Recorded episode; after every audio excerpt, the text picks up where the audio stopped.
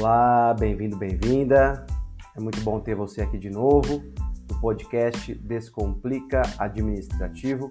Hoje o nosso encontro é para falar sobre improbidade administrativa, já atualizada pela nova lei, a chamada nova Lei de Improbidade, 14.230 de 2021. Então é a Lei 842992, a antiga Lei de Improbidade, atualizada pela Lei de 2021.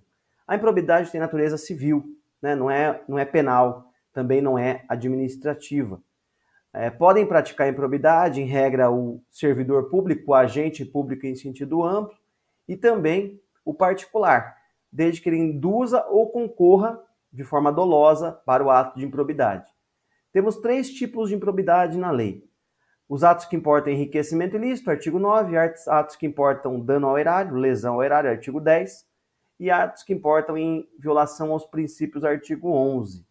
As sanções da improbidade, basicamente, é, derivadas da Constituição, suspensão de direito político, perda da função, reparação de danos e indisponibilidade de bens. A lei de improbidade acrescentou mais algumas, como multa, por exemplo, e proibição de contratar o Supremo Tribunal Federal falou que não tem problema, uma vez que a Constituição prevê um rol mínimo de penas. Só para vocês terem ideia, é, no caso da suspensão de direito político, se o agente praticar o enriquecimento ilícito, o prazo de até 14 anos.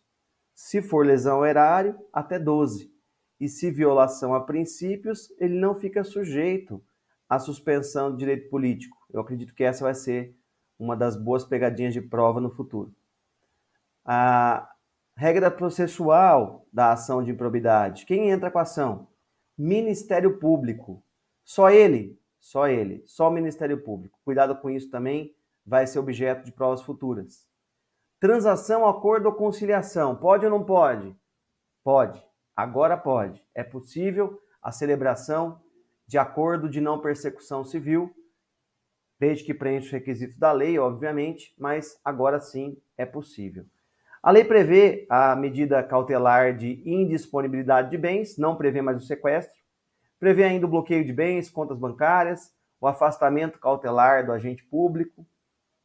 E lembrando que na improbidade não existe regra de prerrogativa de foro, ou seja, não importa o grau, o status do agente que praticou o ato, ela vai sempre ser proposta em primeira instância. As sanções de perda da função e suspensão de direito político dependem do trânsito em julgado, tá? Isso é importante. E a prescrição da improbidade, é, isso é importante vocês saberem, foi alterada. Antigamente era de cinco anos, agora passou a oito anos, oito anos contados da ocorrência do fato. A lei agora também prevê a chamada prescrição intercorrente, aquela que acontece no curso do processo. O prazo dela é de quatro anos.